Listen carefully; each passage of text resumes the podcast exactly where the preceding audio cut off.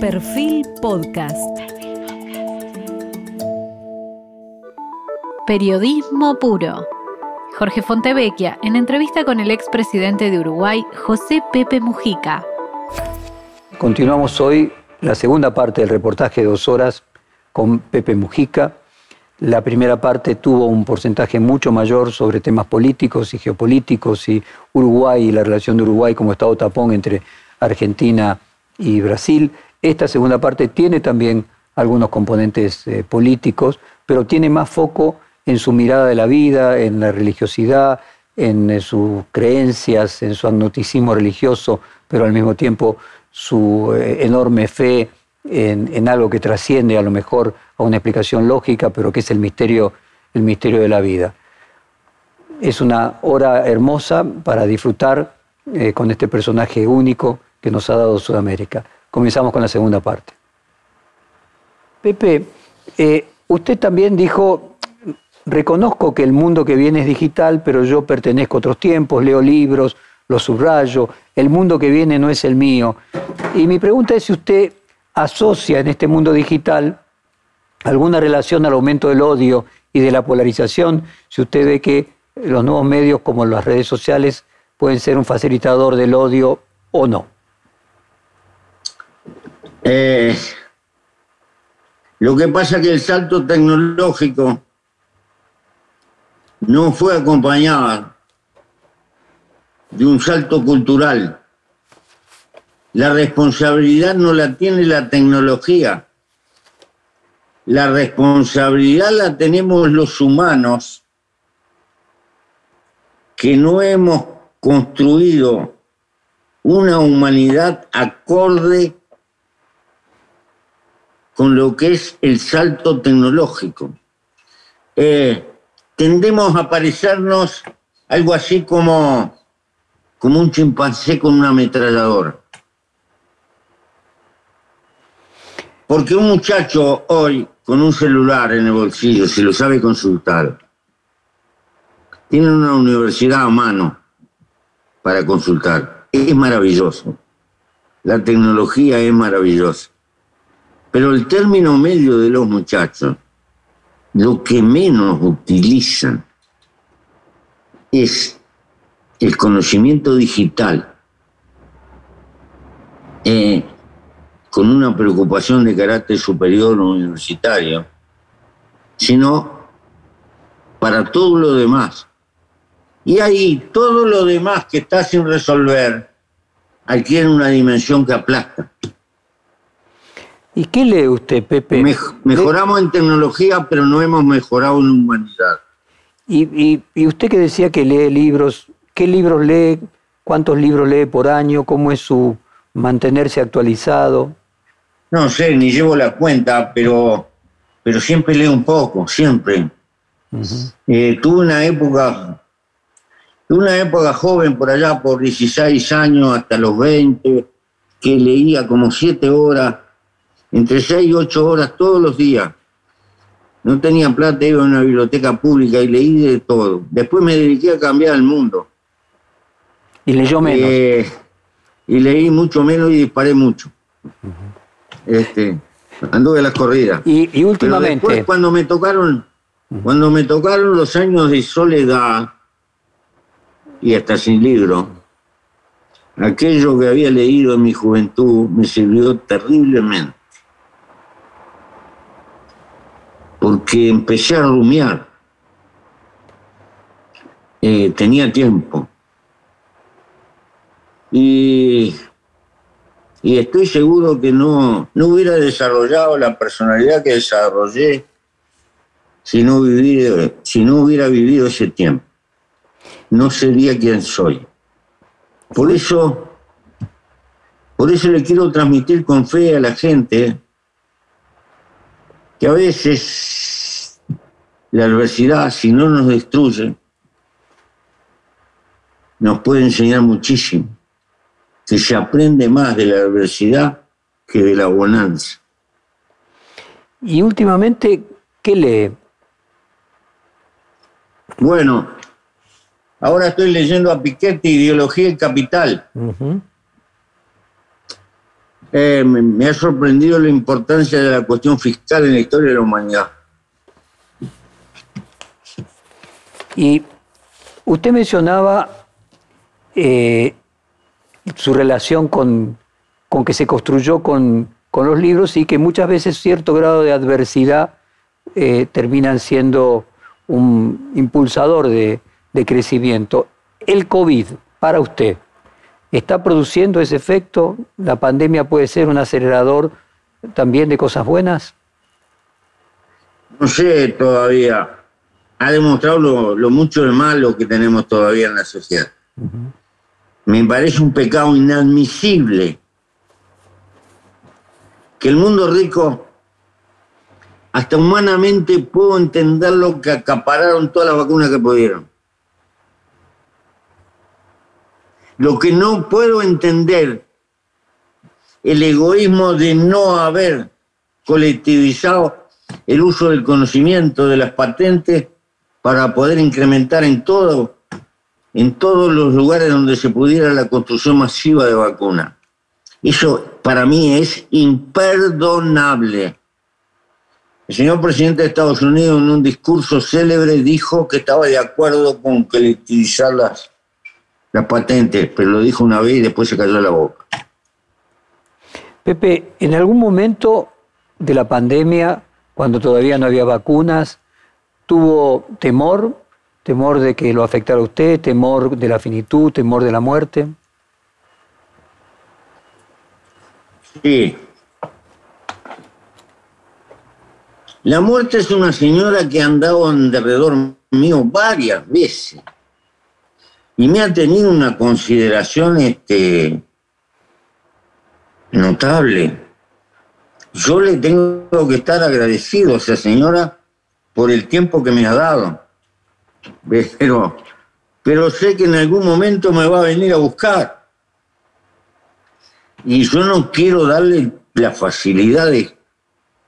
Eh, no tengo ningún apuro me gustaría estar de vuelta adelante para decirle a esa señora, por favor, señora, sirva otra vuelta.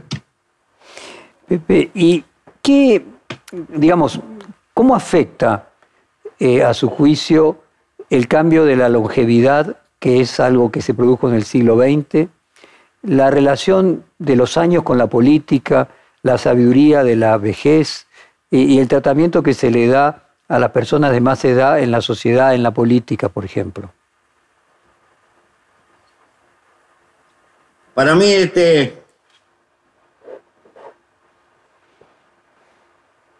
el hecho, el hecho que la sociedad del mercado haya logrado domesticar la ciencia para multiplicar la productividad, pero a su vez la impulsó enormemente y no la impulsó por fantasía, la impulsó por el afán de ganar. De rebote nos ha dado esta maravilla de que la gente vive un montón de años en términos promedio, mucho más que antes. Y eso es fantástico. Al fin y al cabo estamos programados para no querernos morir y nos morimos pero estamos programados así normalmente. Quiere decir que nos gusta vivir, a pesar de todas las contradicciones. Para los que no tenemos creencias más allá, pensamos que venimos de la nada y vamos a la nada. Quiere decir que esta aventura que se llama vida es el único milagro para cada uno de nosotros. Yo le doy un inmenso valor. Ahora, la sociedad moderna está teñida de un montón de cosas. Nadie quiere ser viejo, pero a la larga todos luchamos por llegar a la vejez. Y cuando estamos viejos, tratamos de luchar por más, durar un poco más. Quienes se dedican a vislumbrar el futuro dicen que se puede estar acunando una de las injusticias más grandes que ha visto la historia del hombre arriba de la tierra. Es que los que tengan mucha plata podrán asegurar una vida muchísimo más larga porque le van a cambiar los órganos por esto, por lo otro. No sé, para ese tiempo no voy a estar. Pepe, eh, ¿y su propia relación con la finitud?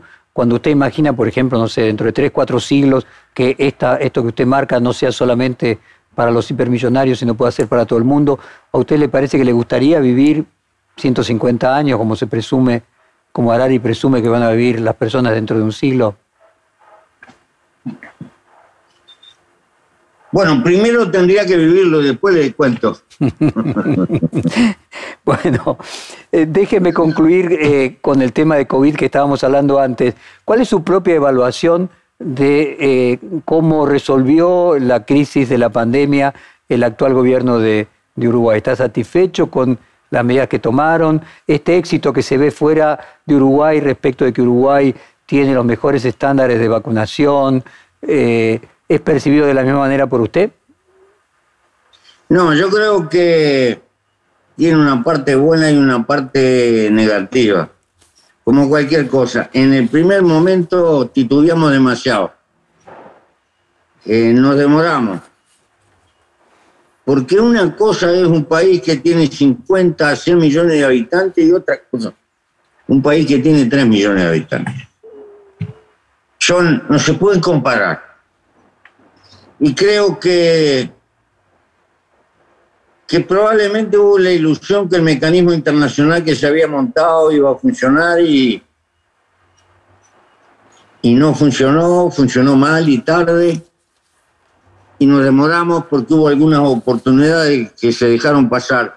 Recuerdo que un funcionario que hizo contrato con, hizo contacto con los representantes de Pfizer, le hicieron decir que no tenían interés y después, y después lo echaron. Este, nunca, nunca quedó claro eso. Pero después el proceso empezó a caminar y se fue resolviendo. Pero en el interín hay un momento donde los hombres de ciencia recomendaron eh, en febrero pasado tomar medidas duras y ahí se nos murió un montón de gente que probablemente podía haber sido menos si le hubiera, si la política le hubiera dado la razón a la ciencia. ¿Cuándo se vacunó? Después, después el proceso de vacunación se fue extendiendo y ha dado resultado. ¿Y usted cuándo se vacunó por primera vez y por segunda vez, Pepe? Y yo me vacuné, demoré bastante. Demoré bastante porque tenía una vieja, yo padezco una enfermedad crónica, vasculitis, una variedad vasculitis, que no voy a darle el nombre de la variedad porque es media rara, que son esas enfermedades que uno no se las saca más y que durante cuatro o cinco años de repente no lo molesta y un día lo molestan y bueno. Y en aquella época me recomendaron que no me vacunara por nada. Porque en realidad es mi aparato inmunológico el que me ataca. Pero ahora fui a consultar médico y me convencieron, es demasiado grande el riesgo. Es mejor que te vacunes. Y me entré a vacunar y no pasó nada. ¿Y tiene ya las dos vacunas? Las dos dosis. Tengo dos vacunas. ¿De, qué, ¿De qué vacuna, Pepe? Pfizer. Pfizer. Pepe, y respecto a los muy viejos, en el Uruguay, para los muy viejos reservaron a Pfizer. Y creo incluso la tercera, la posibilidad de la tercera dosis pronto. Pepe, y cuando usted hace la comparación de lo que ve que pasó en Uruguay con lo que pasó en Argentina, eh, y lo que pasó en todo el mundo, ¿no? De la politización de si cuarentena sí, cuarentena no, vacuna, una vacuna o la otra. ¿Qué, le, ¿Qué le produce? Nosotros, acá el colegio médico, el gremio de los médicos pidió la, cuarentena fuerte de entrada. Y el gobierno entró, optó por una algo que les llamó la libertad responsable. Eh, con cierta medida, pero otra vez la dimensión juega a favor. Nosotros no tenemos las masas que tiene la Argentina. Una vuelta estuve en Tokio, querido. Tres millones de personas por día pasan en la estación de trenes de Tokio. Entonces son situaciones que no se pueden comparar. Los admiro a los japoneses. Los admiro cómo pueden manejar una cosa como esta. A ver si interpreto, usted lo dice que los países más chicos, como por ejemplo si se pone el caso de los escandinavos o el caso de Uruguay, son más fáciles de manejar. Sí, sí, sí, naturalmente. Y los países multitudinarios, a no ser que sean los chinos que tienen sus métodos mágicos, este, no, los chinos tienen conducta colmenar. Y no son comunistas, son confucianos, que es otra cosa. Pero la charla se nos iría por otro lado. Para concluir. Entonces, si el gobierno, si el gobierno manda, van para allá, para donde manda el gobierno. Con la autoridad. no porque sean, no porque sean ni conejo ni oveja. Es otra cosa. Pepe, para, para concluir el tema de la época, la edad, eh, usted mencionaba, que yo cité, que usted decía que era de la época de los libros y no de lo digital. Cuando usted analiza el tema de la izquierda hoy, el feminismo y el ambientalismo, eh, ¿cómo vive un militante nacido en 1935 eh, el feminismo, el ambientalismo? ¿Encuentra alguna relación, como se da en muchos países, entre feminismo, ambientalismo y ser de izquierda? ¿Y cuál es su propia posición sobre ambos temas? Sí, por feminismo se entiende. Reconocer el peso de las sociedades patriarcales y ciertas tradiciones. Y la deuda, el conjunto de injusticias que ha habido con, con la historia de la mujer. La más flagrante es la diferencia salarial frente a la misma tarea, por todas partes. Soy feminista, a muerte. A muerte. En cuanto a la igualdad, la igualdad de derechos, para mí no se puede ni hablar ni discutir eso. Por suerte no somos iguales. Por suerte somos complementarios, que otra historia. Qué desastroso sería una humanidad con hombre solo. Supongamos una reproducción vegetativa, que ponemos un dedo clavado con una cosa y eh, sería espantosa. ¿Por qué? Porque la cara femenina es, es un componente de la historia. La necesitamos. Eh, ahora, esta diferencia no puede enturbiar la diferencia de clase. Y una de las cosas que más me mortifica a veces es que se olvidan que las mujeres más postergadas son las más humildes. Porque cargan con el patriarcado y cargan con la pobreza y con el mandato que les impone la naturaleza con respecto a los hijos. Ese es el feminismo que que más precisamos, el que más las defienda. Porque es la manera de defender a la especie. ¿Por qué? Porque pienso que los humanos siempre andamos precisando una madre. ¿Nos demos cuenta o no nos demos cuenta? Este, y esa es la cara femenina de la historia. Pero bueno, y, debo ser muy anticuado. No, y respecto del ambientalismo, Pepe, en un país como usted marcaba, donde eh, la agricultura, la naturaleza es tan importante?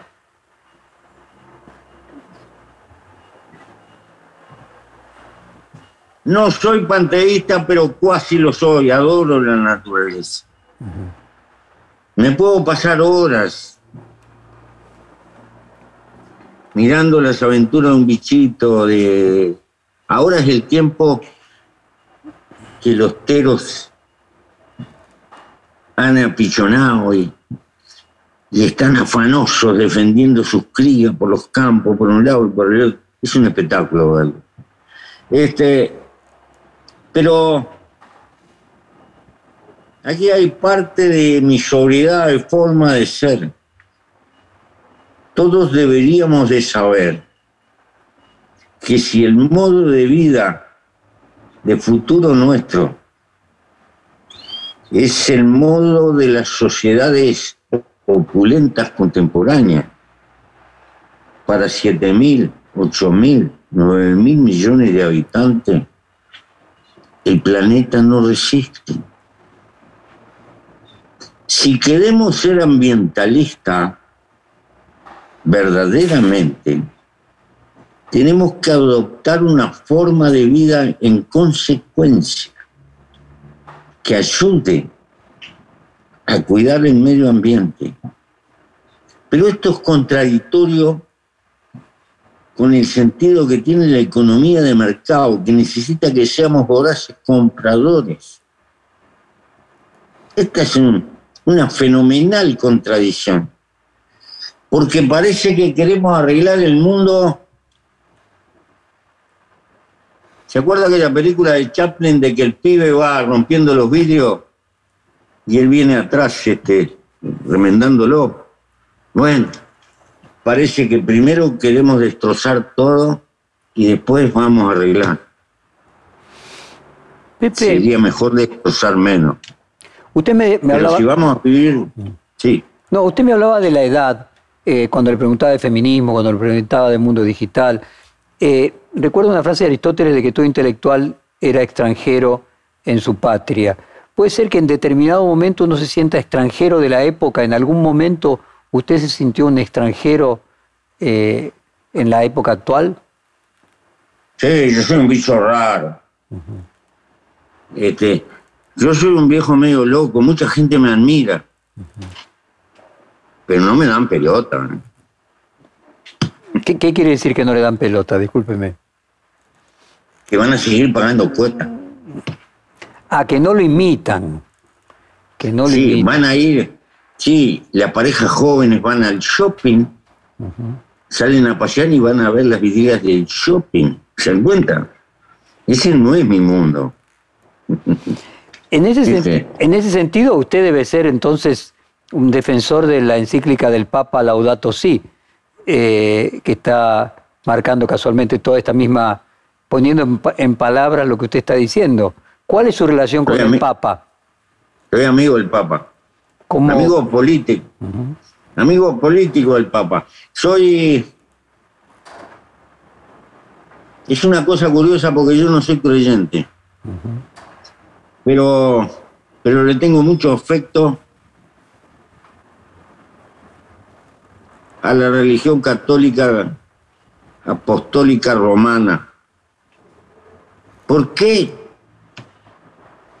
Porque uno de mis ideales es una América federal. Y las cosas que tenemos en común son la lengua y la tradición de la Iglesia Católica. Es un componente cultural, como una columna vertebral, a pesar de todos los pesares. Y Pepe. Por eso la respeto mucho institucionalmente. ¿Usted es ateo o agnóstico? No creo en Dios. Ni nada por el estilo. Pero parece que en algo cree, ¿no?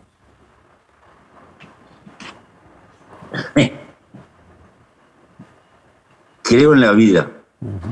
Adoro la vida.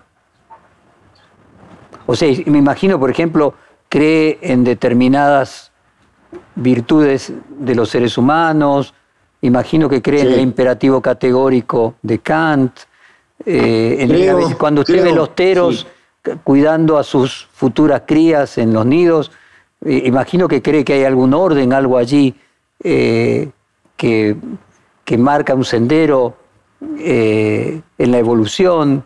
¿Cuál es su relación con, con la metafísica, para decirlo de alguna manera? ¿Qué explicación le encuentra? Mágica.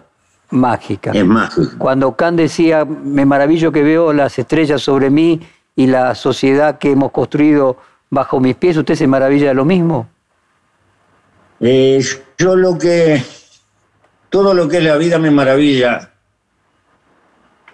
pero no puedo dejar de ser un animal utópico. El hombre es un animal utópico porque no hay grupo humano que no haya inventado creer en algo. En todas partes, y lo lindo que no lo podía demostrar, pero fue capaz de hacerse matar por, lo, por eso que creía. Si eso no es utopía, no sé lo que es utopía.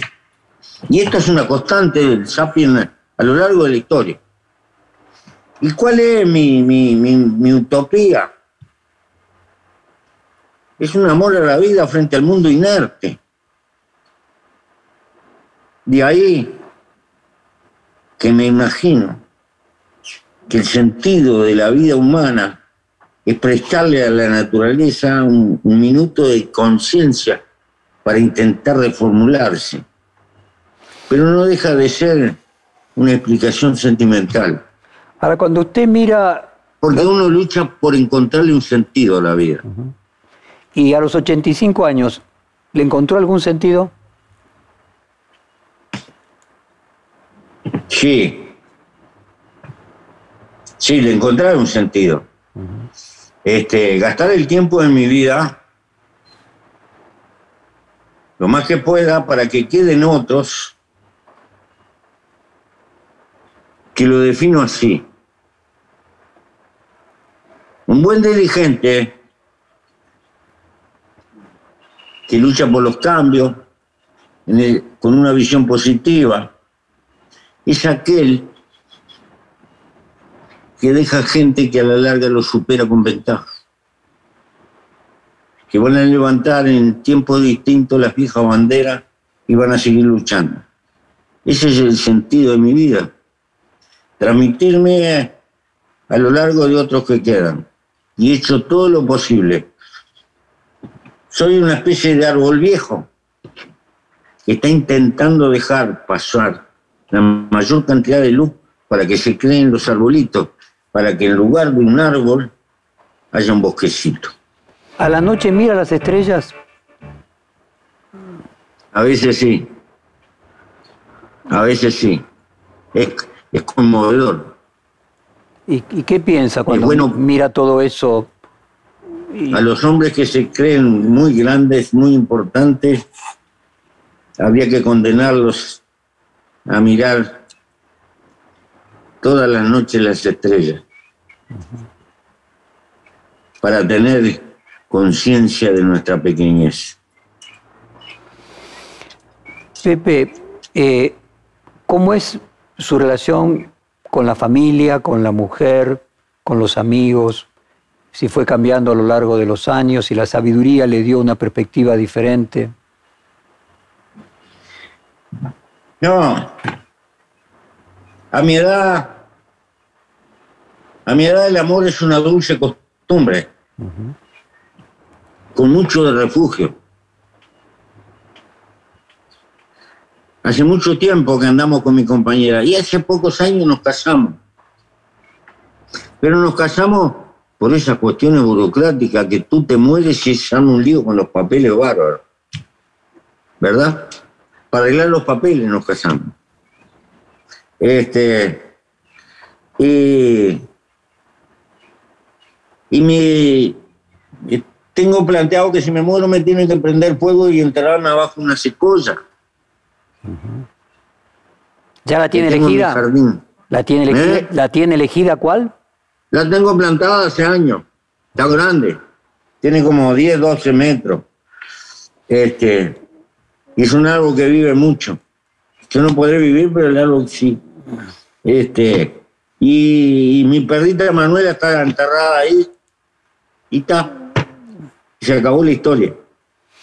Y Pepe, su relación con el amor, usted eh, mencionaba. El amor tiene edades. El amor tiene edades. Es bastante volcánico cuando eres joven. Y a mi edad, ya te lo vuelvo a es un refugio, es una dulce costumbre. Pobre de los que tengan que andar solos. Pobre. De la soledad. Pepe, usted cuando hablábamos del exceso de pasión en la política, recuerda que la etimología de pasión viene de pasivo, ¿no? que la persona apasionada en realidad era paciente, no podía eh, controlar sus, eh, sus pasiones, era preso de ellas, era pasivo a ellas. Y usted mencionó que enseguece como enseguece el amor. Eh, el amor que enseguece sería esa etapa volcánica que usted mencionaba, que dura un tiempo juvenil. Sí. En fin, mi, mi definición probablemente influye mi amor a los clásicos que lo pintaban este como el niño travieso ciego. Pero tiene algo de eso. Evidentemente, porque puede estar rodeado de defectos que no lo vemos. Y que después suelen aparecer. Por eso el amor es ciego. Pero tiene una ventaja. El amor es, es un impulso creador. En cambio, el odio es negación, permanentemente negación, no crea nada. Pepe, algunas de las definiciones de amor en esa etapa ciega eh, es que el verdadero amor surge después, cuando uno puede ver los defectos del objeto amado y aún amarlo. El verdadero amor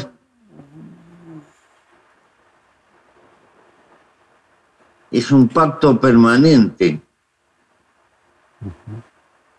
Es cuando se negocia el orgullo,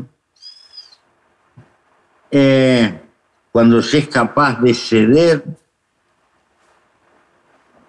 cuando se es capaz de aceptar cosas que en principio no se aceptaban o no gustaban, y se construye convivencia. Eh, es una, etapa más adulta. Y Pepe, supongo que leyó en, algún momento de su juventud Elogio a la locura de Erasmo, y Erasmo colocaba eh, que sin locura no había humanidad y sin locura no había amor, sin locura no había ideología, eh, ahora déjenme llevarlo al amor en un sentido no de pareja, sino el amor, por ejemplo, en su caso, a una causa, a una ideología, eh, a la necesidad que tiene de poder crear ese vínculo eh, sentimental que está más allá de la razón, a un poquito de locura. ¿Cuál es su propia relación con la locura? Alguna vez usted dijo, yo soy un bicho raro. Raro quiere decir loco, acepta un grado de locura como algo eh, positivo, necesario para que la humanidad progrese? ¿Sabe cuál es mi libro preferido? ¿Cuál? El Quijote. Es toda una definición. Totalmente. Este, Lo leyó por primera vez en el colegio, en el colegio, imagino. Sí, y después también. ¿En la cárcel? Y cada cada tres, cuatro años lo leo. y, con... me río y, lo gozo. Por varias cosas. Por el contenido, por la fantasía, por el manejo brillante del idioma. Porque hacer poesía es decir una cosa por otra, decía Góngora. Pero no cualquier cosa. Y, el Quijote es una especie de poema en, prosa. Y con algunas definiciones, en el discurso de los cabreros está una de mis definiciones políticas más esenciales, edad dichosa, siglos dichosos, cuando lo mío y lo tuyo no nos separaban. Seguramente que se dirigía a una Arcadia perdida, pero estaba hablando de los cabreros, que eran los más pobres de su tiempo, que vivían de la leche de cabra, ¿verdad? Este, ¿Y con quién se identifica ahí? Se, da, se da cuenta que hay un parentesco en mi forma de pensar. Ahí voy. ¿Y usted eh, con quién se identifica eh, simultáneamente con distintos personajes en su forma de pensar? Eh, siempre con Quijote. Y con Sancho. Y con Sancho. ¿Y con qué proporción? Con, los dos. En igual. Porque no existe Quijote sin Sancho. Y tampoco puede existir Sancho sin Quijote. ¿Y quién es, su Dulcinea del Toboso? ¿Es la política? ¿Es Uruguay? Es una, es una sociedad mejor. Es un mundo mejor. Es, es el sueño de que el sapien tiene capacidad como para reconstruirse y no cambiar el disco duro porque eso es imposible. Pero que es posible hacer primar en él lo mejor que tiene y subordinar lo peor. Eh, porque si el sapien no es capaz de reconstruirse, está condenado. Y, Pepe, ¿usted cree como, como Erasmo de que es necesaria una cuota de locura? Por supuesto. Si no hubiera locos, no hubiera habido cambio jamás en el mundo. Hay distintos grados de locura. Acá utilizamos el término locura en el sentido de salirse de lo común, de lo corriente, de lo... Eh, ¿Qué sé yo? Eh, sí, peyorativamente se lo utiliza, pero estamos hablando de la locura como si fuera la campana de Gauss, que tiene también el genio, tiene el brillo, tiene el desinterés, tiene el, trascender a maximizar el beneficio. Es que todos los humanos todos los humanos tenemos una cuota de locura dentro. Y tenemos una cuota de generosidad y tenemos lo otro, el afán posesivo, etcétera, el egoísmo. Tenemos un egoísmo como todas las cosas vivas, que vienen planificadas para que luchen por su vida. Sí, tenemos todo eso. Pero tenemos esta cosa rara que nos dio la naturaleza, que es la conciencia, que hasta cierto punto nos puede permitir, hasta cierto punto, darle un rumbo a nuestra vida. No ser solo el automatismo como resultado de la naturaleza, sino incidir en el camino de, que elegimos en nuestra naturaleza. ¿O no? Eh, quien no se plantee la decisión de tomar determinado camino, que no se preocupe, el mercado lo va a arreglar. El altar del mercado lo va a arreglar y se va a pasar la vida pagando cuotas. Pepe, cuando usted plantea la posibilidad de ser conscientes, una de las miradas del Sapiens, una de las miradas eh, sobre la naturaleza y el, el Sapiens como evolución de ella, es que los seres humanos somos naturaleza consciente, es decir, el grado mm. máximo de, elaboración de la, materia en materia consciente.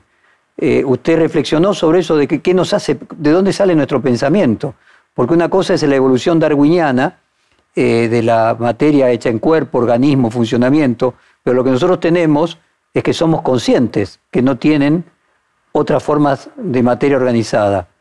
Y usted dice que no cree en otra vida, ni cree en, no, es, creyente en sentido metafísico, pero vuelvo a insistir, yo creo que usted en algo cree. Eh, ¿De dónde sale eso que somos? Yo creo en el lenguaje de la bioquímica que, me tiene espeluznantemente este, espantado. Desde luego, cada vez que me entero. Eh,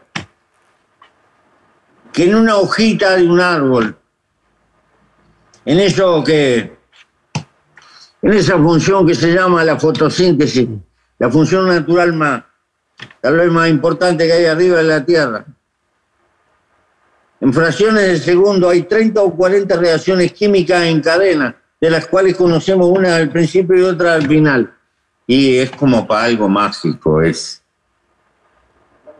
es desde luego. Y todos los mecanismos de la naturaleza lo dejan a uno boquiabierta. Es muy fácil Por eso le tengo un inmenso respeto a las religiones. ¿Por qué? Porque los hombres siempre se han hecho esta pregunta. ¿Por qué este orden maravilloso? ¿Por qué este milagro? Y no tienen respuesta. Y es natural que acuden, acudan a una respuesta basada en la fe, porque los humanos necesitamos cierta respuesta. Pepe, si usted pudiese volver el reloj para atrás, ¿qué cambiaría de su vida? ¿Qué haría diferente? Bueno, según la edad, qué sé yo. ¿Volvería a ser guerrillero? Según como esté el mundo. Porque no es un oficio. Es apenas un camino. Este, desgraciadamente, todavía el hombre no ha superado la prehistoria. Para mí la superará la prehistoria el día que abandone la guerra. Pero el sapien que yo conozco, ni por asomo se plantea eso, más bien todo lo contrario. En este momento se deben de estar gastando cerca de 3 millones de dólares por minuto en presupuesto militar en el mundo. Pepe, y cuando le tocó ser presidente, hoy en retrospectiva, con, con la posibilidad de verlo, como se dice, con el diario del lunes y de la mayor experiencia que le da la edad y haber hecho la propia experiencia, ¿cambiaría algo? ¿Se arrepiente de algo? Ah, sí, sí. Seguramente que hoy tengo otra perspectiva. Sí. En primer término, hay cosas como esta. Los ultraliberales o algunos los llaman neoliberales, para mí de neo no tienen nada, yo lo llamaría protoliberalismo, porque, porque es anterior al liberalismo. El liberalismo verdadero merece respeto. Este, pero es otra discusión. Pero... Sueñan con disminuir el Estado. Y yo veo que las sociedades modernas cada vez son más complicadas. Dentro de poco va a haber un derecho ambiental, con justicia ambiental, ser. Dentro de poco va a haber una justicia digital o algo parecido, y un control sobre la vida digital por los excesos este y el otro. Es decir, esa quimera del Estado mínimo y eso no compagina con la complejidad del mundo moderno. Por lo tanto, la verdadera lucha la veo cómo mejoramos la calidad del Estado, de la herramienta. Hay que transformarlo en una carrera de carácter con muchos escalones, mucha enseñanza, y etcétera, etcétera. Una gigantesca batalla que no hemos dado y que nadie se plantea. Bueno, usted decía hace un ratito... Pero aprendí algo en los chinos. ¿Qué aprendió? Aprendí algo en los chinos. Hay una, una vieja dinastía china por ahí que elegía los muchachos más inteligentes, los acuartelaba, los formaba y esa era la burocracia del Estado. Eh, ¿Cómo hacían? No sé, pero tenían claro. Eh, trabajar para tener los mejores trabajadores en la cosa pública que puede tener un país. Eso no se lo plantea a nadie. Lo que se plantea es engordar el Estado o achicarlo el Estado. Y por ese camino lo único que hacemos es jodernos. Pepe, usted acaba de mencionar dos veces China, ¿no? Mencionó cuando hablábamos del coronavirus Usted dijo, no son comunistas, son confucianos, y el confucianismo, es, usted mismo se definió como estoico, el confucianismo es una disciplina, es el, es el estoicismo de Oriente, y ahora mencionaba que en las viejas eh, tradiciones chinas se rescataba a los más inteligentes para crear la burocracia del Estado, que de alguna manera uno podría decir que el Partido Comunista Chino hoy en día trata de recrear en sus propios cuadros eso mismo. ¿Admira China usted? Yo admiro las cosas viejas que han vivido mucho. ha durado mucho. Tiene como 5.000 años de historia escrita y otras 5.000. ¿Cómo no la voy a admirar? Admiro la humanidad. de la humanidad, la historia del Sapiens. Y ellos son una parte importante. este, desde luego, tienen un sentido de la vida que yo no quisiera vivir así. Pepe, usted dijo en, otra parte del reportaje que si tuviera 40 años menos, eh, se vendría a Buenos Aires y se haría ciudadano argentino, porque cree que y a luchar desde aquí porque cree que el destino del Río de la Plata eh, pasa por, por, lo que pasa en la Argentina. Creo entender que usted se está refiriendo que también lo que pasa en la Argentina influye sobre, sobre Uruguay y, eh, y quería preguntarle cuánto cree usted que puede influir Brasil teniendo en cuenta nuevamente de que probablemente dentro de un año y dos meses tengamos a Lula otra vez de presidente de Brasil. ¿Se cortó? Le decía que, usted decía que si tuviera 40 años menos... Sí, eso lo sentí. Perfecto. ¿Qué, qué, usted dice que el, el futuro de, de, del Río de la Plata depende de lo que pase geopolíticamente en la Argentina. ¿Cuánto depende de lo que pase en, en, Brasil, teniendo en cuenta que es probable que Bolsonaro no sea reelecto y dentro de un año y tres meses Lula sea presidente nuevamente de Brasil? Bueno, es importante porque la, eh, Brasil no tiene peronismo. Uh -huh. Brasil lo que tiene a Lula. Una cosa es el PT con Lula y otra cosa el PT sin Lula. Está todo cifrado en alrededor de, del hombre. Eso es, es muy peligroso. Pero es la realidad, la realidad es esa. Y Lula nunca dejó de ser un dirigente sindical, es un negociador nato. Por lo menos eso puede ser importante para América. Y naturalmente que el destino de América tiene mucho que ver con el destino de Brasil, la barbaridad que están pasando en la Amazonia, etcétera. Este, Lula instintivamente es un hombre mucho más, más dócil y más inteligente que, que Bolsonaro, ni que hablar. El problema es que contemporáneamente han aparecido personajes como Trump, como Bolsonaro, eh, y a veces da la impresión de que la gente vota en contra de algo sin tener claro a favor de qué vota. Es como una reacción por lo negativo, sin tener con claridad lo que vota. Si no, uno, uno tendría que pensar, hay que votar un, un personaje como Trump como, o, o, como Bolsonaro. Este, porque no es que sean de derecha o...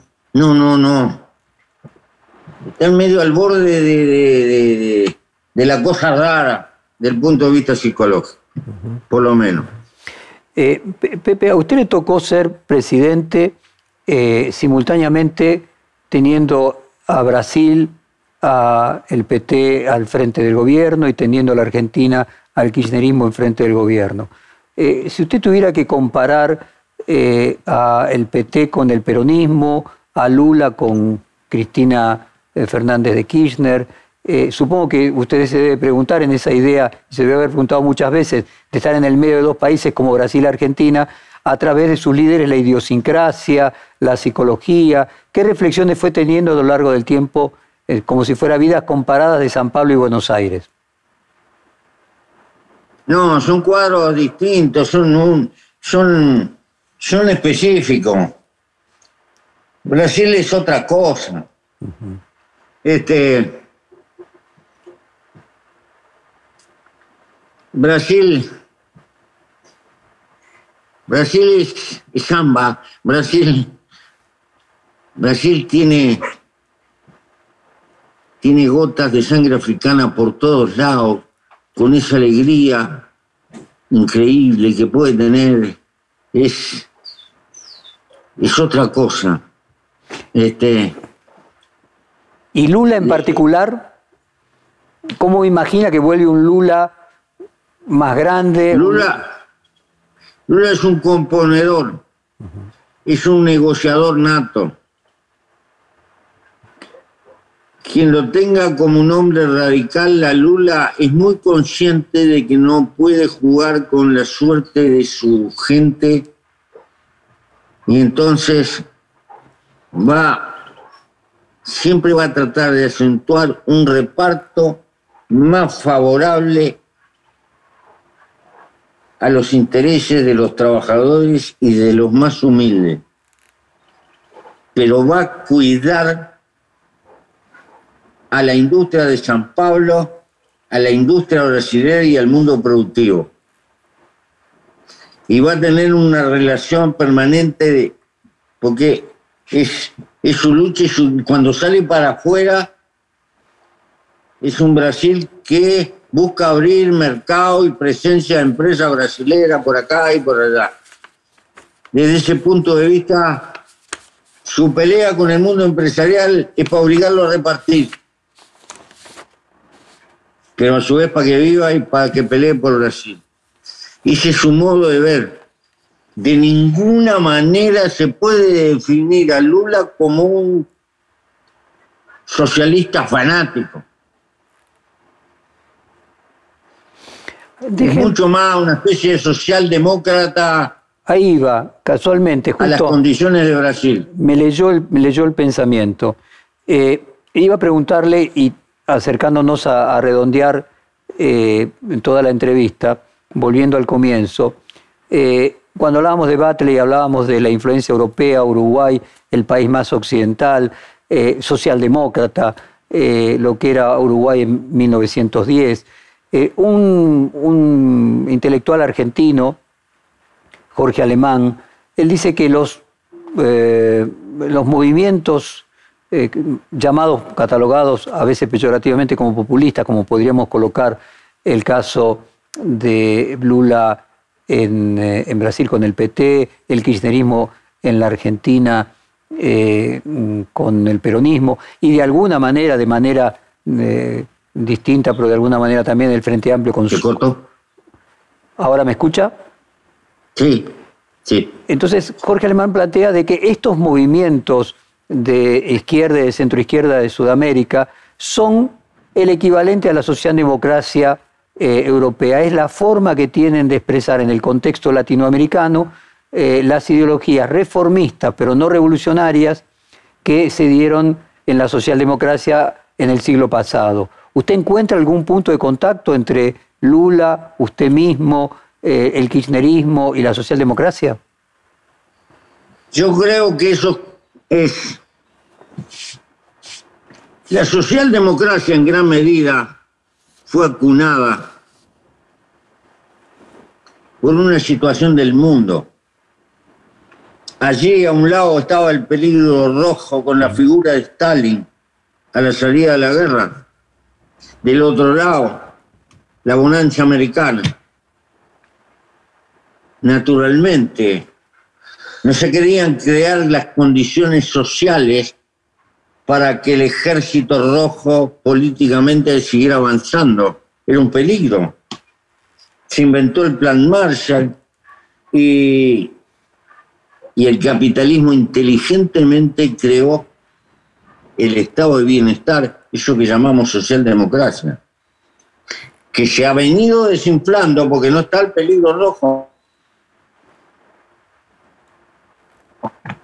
Hay que preocuparse por aumentar la tasa de ganancia. Quiere decir que el marco histórico es muy determinante. No se pueden aislar las ideas de la época y del tiempo en el que se vive. Uno puede tener independencia en las ideas, pero se tiene que ubicarlas a la larga en el contexto de la realidad. Y Pepe, usted mencionaba recién que estaba leyendo el libro de Piketty, el segundo libro de Piketty, porque el, primer libro de Piketty fue El Capital del siglo XXI, hará más o menos 15 eh, años. Y casualmente Piketty marcaba que desde la caída del muro de Berlín, eh, la concentración, algo que es obvio, que la concentración en el 1% más rico de la población se ha ha aumentado geométricamente, que la distribución de la renta ha empeorado. Y en gran medida, me pregunto, ¿usted cree que eso tiene que ver con que al capitalismo se le acabó la amenaza eh, de la economía planificada? Sí, sí, sí, perfectamente. Creo que sacó su cara anterior. Se dice, eh, volvió la bella época, volvió para atrás de 1914. Y ¿Habrá una amenaza hoy que lo vuelva a hacer eh, reaccionar eh, el hecho de lo que denuncia Piketty, ¿usted cree que habrá una forma de que el capitalismo vuelva a sentir que tiene que ser competitivo, ya no por la amenaza de un adversario eh, eh, militar? el peligro lo tiene en sus propias entrañas, porque está llevando al mundo a un, a un sistema de derroche muy fuerte y tiene una necesidad de enmendar. Es probable que el propio capitalismo a la larga instrumente la renta básica. ¿Por qué los robots no van a ir al supermercado a comprar? Sencillamente. Eh, es probable que vayamos a asistir a una época de convulsiones desde ese punto de vista, pero más allá no puedo ver. Y en ese sentido, Pepe, la relación con el trabajo, imagínese, eh, decíamos al principio del reportaje que hoy, hoy, ya hoy, sin los robots, eh, una persona puede producir lo que consumen siete. O sea que formalmente hoy podría trabajar uno de cada siete. Eh, ¿Cuál es su perspectiva respecto de la relación con el trabajo que ya no es simplemente económica? ¿No hay en la necesidad del trabajo algo más allá que recibir eh, el dinero suficiente para mantenerse? Una cosa es el trabajo impuesto como obligación como necesidad y otra cosa es el trabajo como divertimento, como, como necesidad, como, como parte del ocio creador. Ah, puede ser un mundo maravilloso o puede ser un mundo de oprobio. Eso va a depender de la voluntad humana organizada. Creo que nada de eso está laudado en un sentido o en el otro. También podemos ir a dos mundos. Un mundo de los irrelevantes y otro mundo después de, la gran muralla, que no necesariamente tiene que ser material, donde viva el otro mundo. Eh, pero va a depender de la capacidad de organización y de lucha del hombre por sí mismo. Pepe, finalmente, eh, usted dijo que si tenía 40 años menos, vendría a la Argentina y eh, lucharía desde la Argentina eh, en los cambios que hay que producir. Ayúdenos, déjenos su mensaje de qué haría ese Pepe con 35 años en 2020 en la Argentina. ¿Qué iniciaría? ¿Cuál sería su norte? ¿Cuál sería su objetivo? ¿Cuál sería su logro? ¿A dónde tendría que llegar? Déjenos su, legado en, términos de un plan? ¿Cuál sería? No me he puesto a pensar en eso, pero lo primero que le diría, tomaría mucho mate con los, con los que piensan distinto. Perdería mucho tiempo conversando. Segundo, trataría de respetar y de incentivar en todo lo que pueda el mundo del trabajo y al mundo de la ciencia. Trataría de acotar el despilfarro y gastar mucho más en inversión en la cabeza de la gente. Eh, tal vez menos lujo, menos cromado, menos confundir progreso con cosas cromadas nuevas eh, y mucho más calificación terciaria para la gente joven. Pienso que el mundo que viene, lo que llamábamos proletariado en nuestra época, era una gente que vestía más o menos de brini, que usaba gorras de cuero debajo y el proletariado del futuro son gente de túnica o de escritorio, de capacitación terciaria.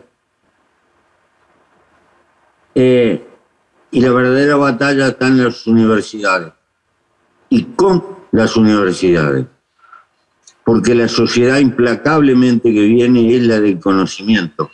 El problema para qué y para quién trabaja el conocimiento pero bueno. Y Pepe, si usted viniera, en este, estamos en este imaginario, ¿en qué partido eh, se afiliaría, crearía un partido nuevo o se incorporaría al Frente de Todos o a Juntos por el Cambio? ¿Cómo sería? El Partido de la Esperanza. Haría un partido nuevo. El Partido de la Esperanza. Querido Pepe Mujica, muchísimas Estamos gracias. soñando, querido. Claro. Ni yo voy a ir a la Argentina ni nada por el estilo. Pero la quiero, la Argentina, créanme. No cabe, Por lo ni- menos créanme en eso, que la sufro. No cabe ninguna duda y probablemente su mensaje sea que el partido... Suerte. El Y par- gracias. Espere, déjeme terminar. Que el Partido de la Esperanza sean los dos, las dos coaliciones, cada una en su, en su medida. Sí. Muchas gracias, Pepe, por estas dos horas de conversación. Fue un gran placer. Perfil Podcast.